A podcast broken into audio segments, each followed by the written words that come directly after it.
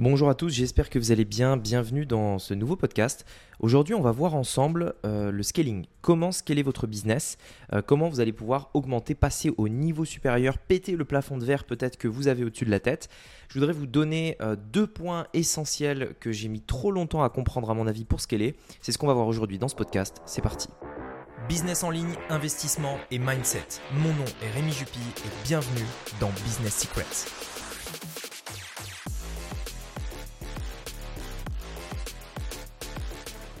Alors je tiens quand même à vous rassurer tout de suite, déjà il s'agit d'un podcast, donc ça veut dire qu'on ne verra pas euh, de euh, technique, euh, par exemple toutes les personnes qui font des vidéos pour scaler par exemple sur Facebook, sur YouTube, etc. et qui vont vous montrer justement comment appuyer sur un bouton, comment faire les réglages d'une campagne YouTube Ads, Facebook Ads, Pinterest Ads, peu importe, bref, tout ça, ça n'a en réalité aucune importance lorsqu'on va parler de scaling. Vous allez voir en fait qu'il y a des choses beaucoup plus profondes qui sont vraiment importantes en fait pour, euh, pour scaler.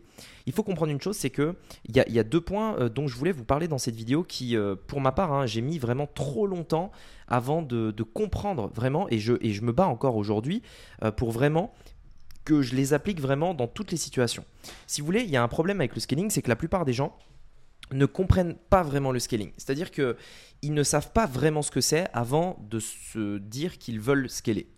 Le problème du scaling, c'est que si vous voulez, euh, dans un business classique, euh, vous avez euh, par exemple ce qu'on appelle un ratio. Donc par exemple, le ratio, le ROS, le retour sur investissement, le retour sur investissement publicitaire.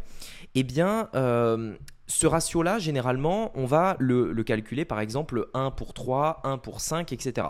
Ça veut dire que quand vous mettez 1 euro en publicité, vous allez, euh, de par tout ce que vous allez faire, de par les produits que vous allez mettre en place, etc., les stratégies que vous allez faire et que vous allez mettre en place, avoir un retour sur investissement, par exemple, de 3, de 4, de 5, de 10, peu importe. Imaginons par exemple que je mets 1 euh, euro en publicité et que je récupère 10 euros, c'est nickel. On a un super bon ROS, c'est génial, etc. Même si c'était 5, même si c'était 3. Et ce qui se passe dans la plupart des cas, c'est que bien souvent, on a un très bon retour sur investissement, on dépense 1, on encaisse 3, et là, on veut scaler, on veut aller plus loin pour tout simplement dépenser plus pour gagner plus. Et c'est là que justement, en fait, le, profit commence à devenir de, de, moins en moins euh, profitable, on commence à réduire notre marge, et du coup, on est bloqué. On n'arrive pas à augmenter les budgets, on n'arrive pas à dépenser plus en publicité et donc à gagner plus et donc tout simplement on se retrouve bloqué à un plafond de verre. En fait, il faut comprendre une chose, c'est qu'il y a euh, une incompréhension de la part du scaling sur ce point-là en particulier. Si euh, de base vous n'avez pas un produit et une offre avec un bon retour sur investissement, vous ne devez pas scaler. Parce que le scaling en fait fonctionne d'une telle manière. Imaginons que vous dépensez par exemple, je sais pas moi, euh, 1000 euros en publicité sur un mois et que ça vous permet d'encaisser 5000 euros. C'est nickel, vous avez dépensé 1000, vous avez un retour sur investissement de 5, donc vous encaissez 5000. Vous avez 4000 de profit, c'est génial. Maintenant, imaginez que au moment où vous voulez scaler, vous voulez passer de 1000 euros de budget publicitaire par mois à 10 000 euros de publicitaire par mois.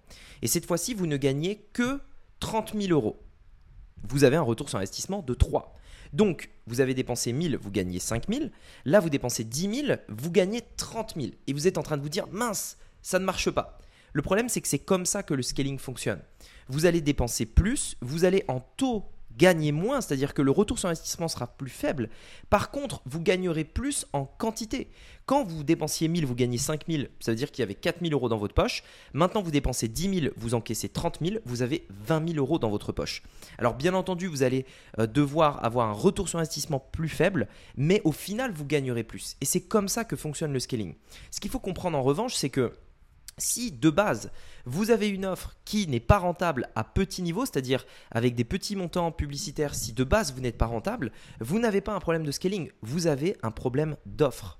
Ça veut dire que vous ne pouvez pas scaler votre business si de base, quand vous dépensez 100 euros par jour par exemple, ou, euh, ou, ou 3000 euros par mois ou à peu près, si à ce niveau-là, vous n'avez pas par exemple 5 de retour sur investissement ou même 7 ou 10, vous ne pourrez pas scaler parce que quand vous allez scaler, votre retour sur investissement passera peut-être euh, à 2, à, à 2, à 3, etc.